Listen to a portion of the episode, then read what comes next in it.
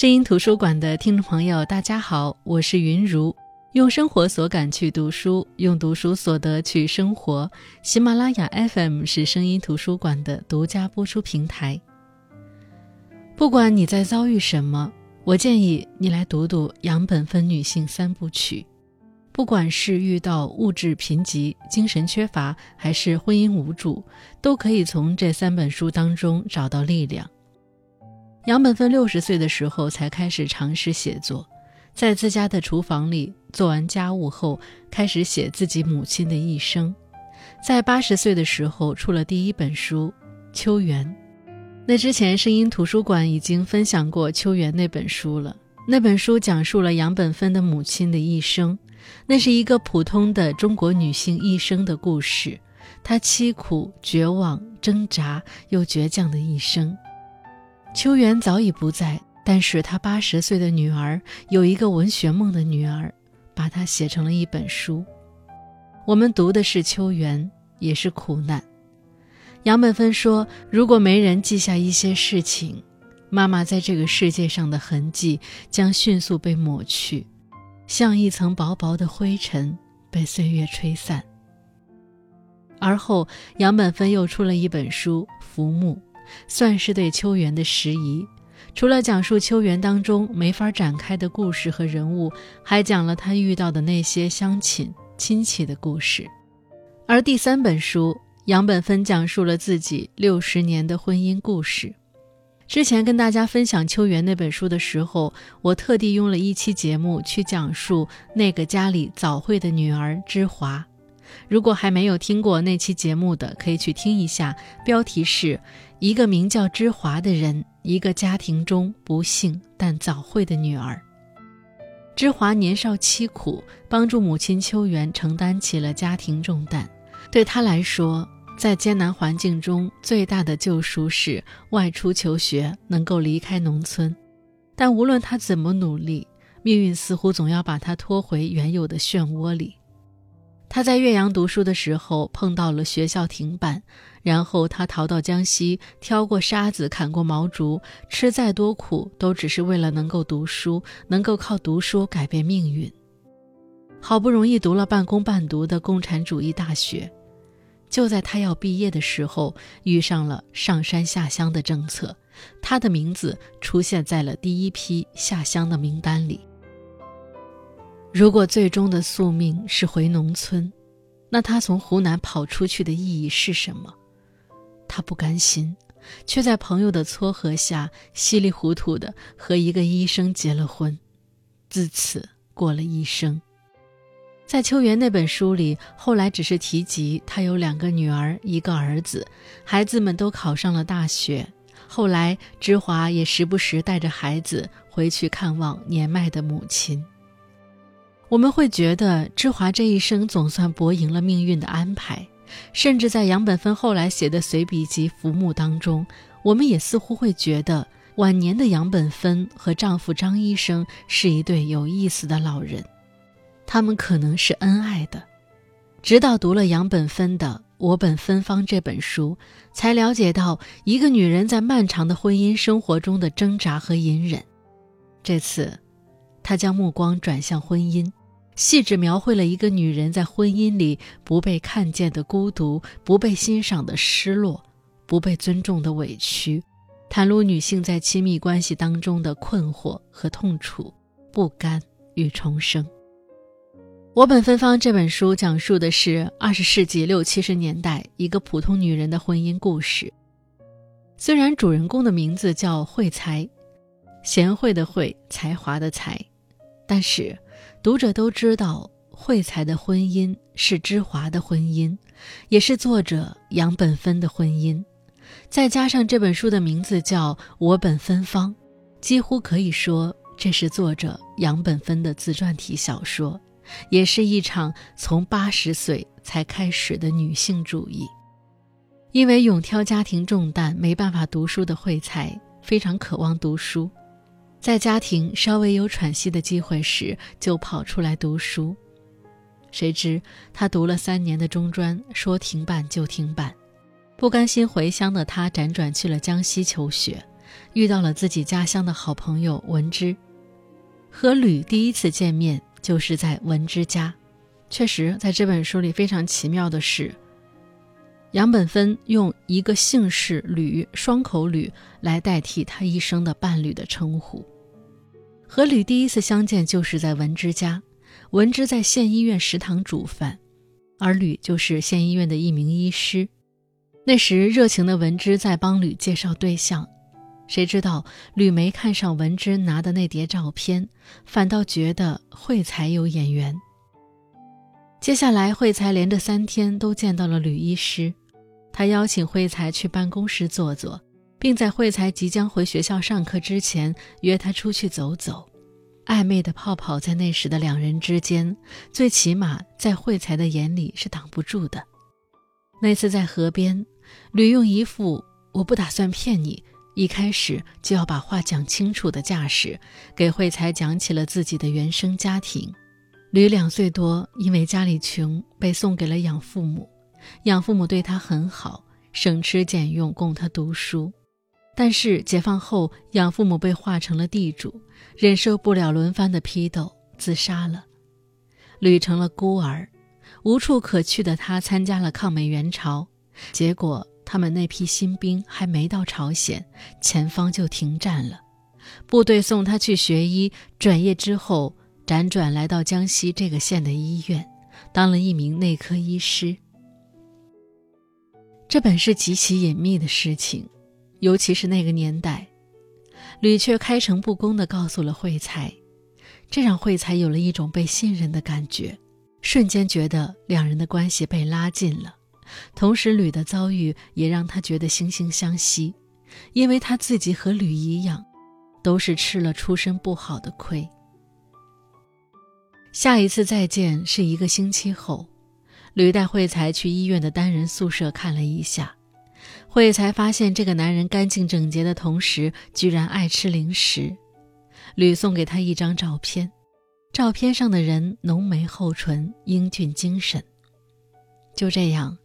一次初见，一次去医院办公室的邀请，小河边的一场剖白，一次宿舍的探访，一张照片，两人的一生即将捆绑到一起。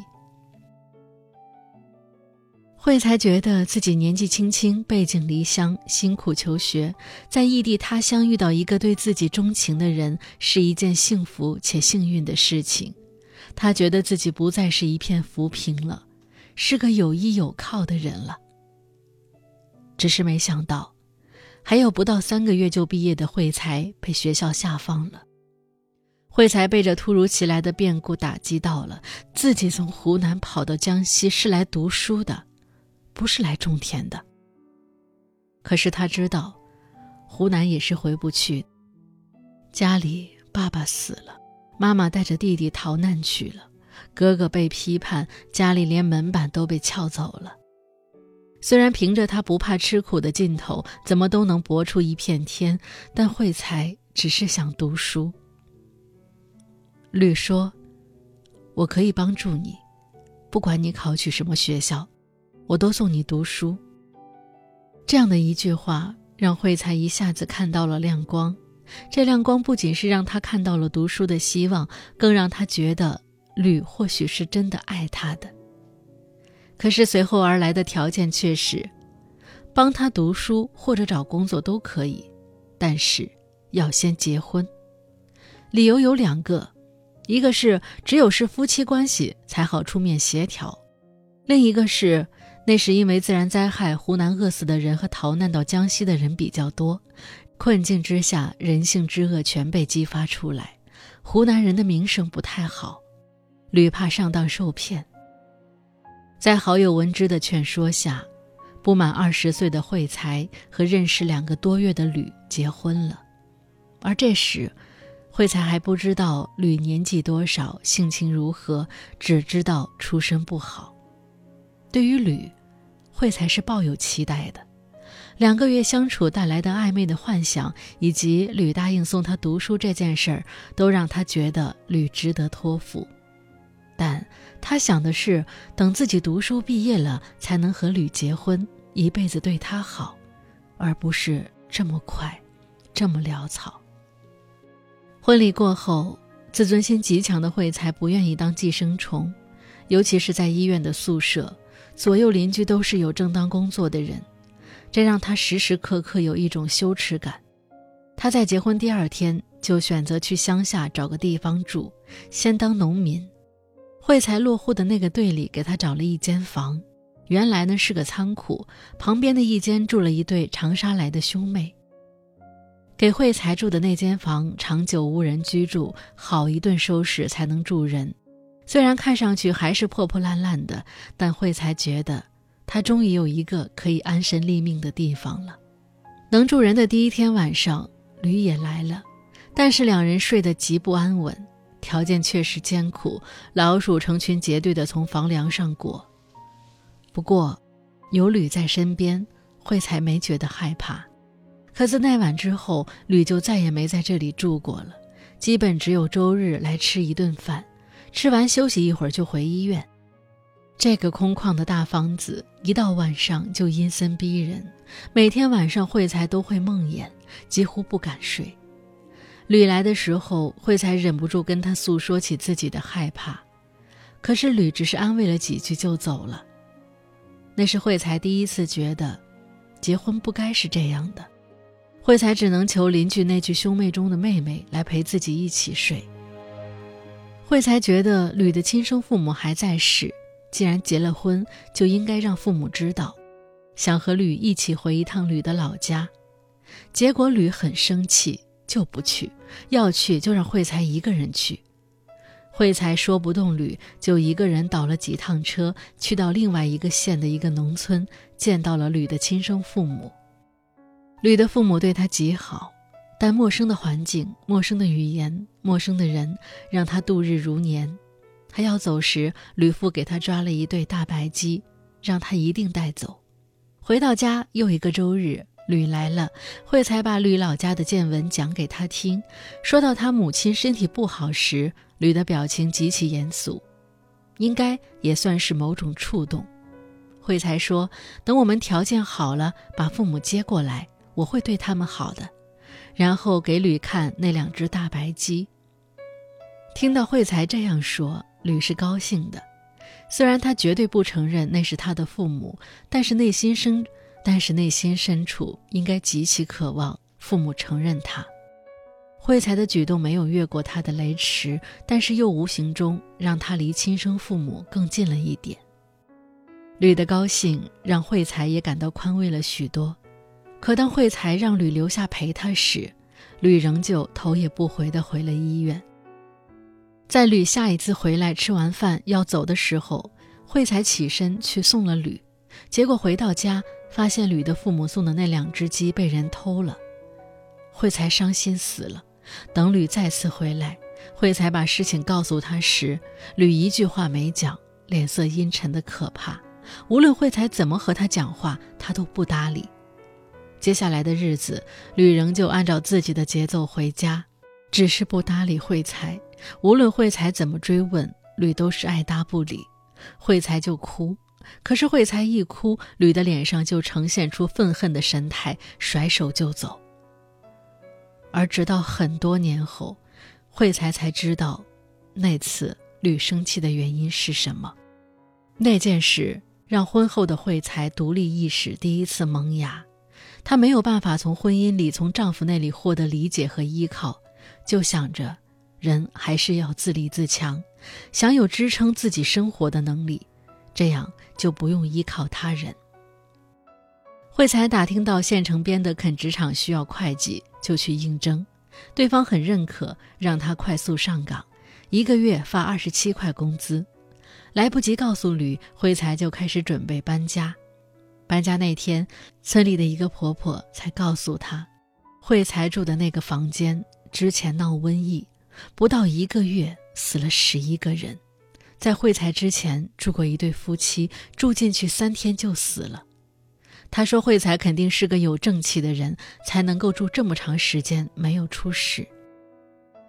这段话说的惠才内心不停的颤抖，过去的每一天她都不能好好入睡。睡觉时总感觉有人在他耳边说话，有时还似乎要把他掐死，把他搞得心力憔悴。而每次他的诉说都不能获得吕的回应，更不曾得到他的陪伴，他深感悲戚。本以为这是一段两情相悦的爱情故事。本以为要讲的是走入婚姻、面临生活的鸡毛蒜皮，讲两个人的爱情是如何消磨的。谁知这刚结婚，吕就跟变了一个人似的。或许他根本就是如此，只是短暂的接触不能让惠才充分的认识这个人，就走进了婚姻。那究竟是哪里出了问题呢？这段婚姻的窒息感会不会越来越强？是什么让一个老人在八十岁开始觉醒，从头审视自己长达六十年的婚姻呢？声音图书馆下期我们接着走进杨本芬的这本书《我本芬芳》。